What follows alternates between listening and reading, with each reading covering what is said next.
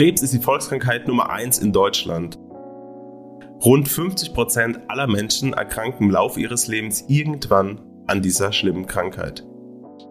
Ich bin Nico. Und ich bin Steven und habe 2019 die Diagnose Krebs erhalten. Wir nehmen euch mit auf meine Reise mit dem Krebs, die Diagnose, die Behandlung, aber auch die Vorsorge dieser Krankheit. Hört's euch an, folgt uns einfach und Peace out.